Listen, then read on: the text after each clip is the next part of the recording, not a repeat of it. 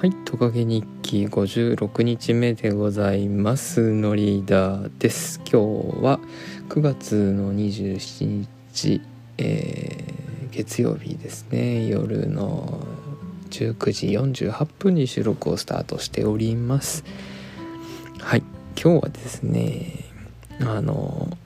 会社の車ではなく自宅の、えーベッドルームで収録をしております。はい。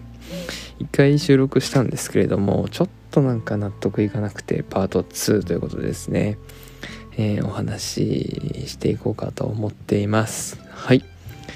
えーと今日話すのはフリートーク的な感じにしたいと思ってましてえっと今ですねまああの私と奥さんと2人で生活しているんですけれども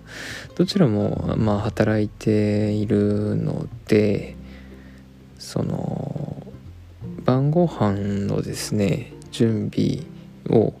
まあどちらか空いた方がやるみたいな形になっているんですね。で私もまあ料理作るのは得意ってほどではないですけど好きなのであのまあ餃子作ったりとか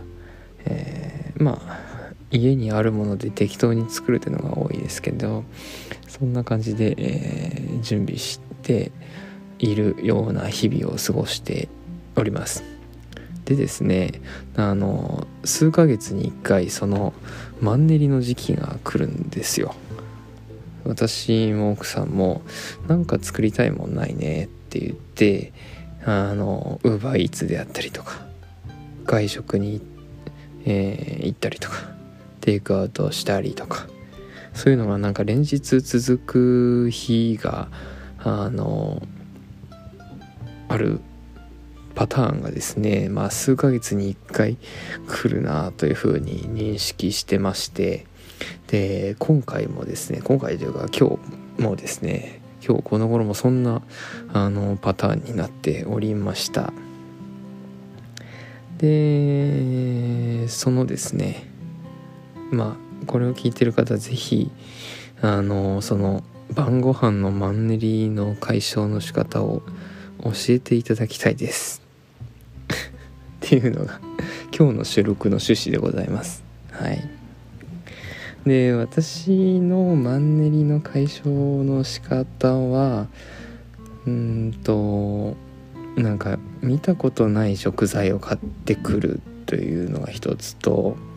あとあれですね、えー、異国の料理に走るの2つです。まず見たことない食材を買ってくるっていうのはあの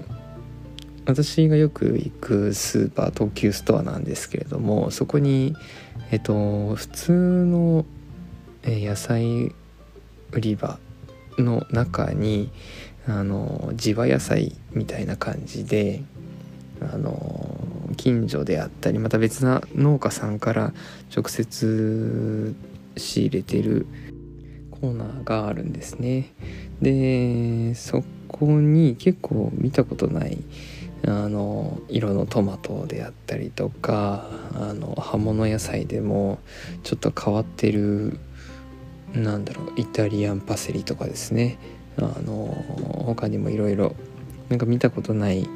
なんだっけななんかカラフルな茎みたいなやつも買ったことありますしそうやってなんか新しい食材をですね調達してうんああじゃないこうじゃないって考えたりするのがマンネリの解消の一つですね。あともう一つの異国の料理を作るっていうのは結構えっ、と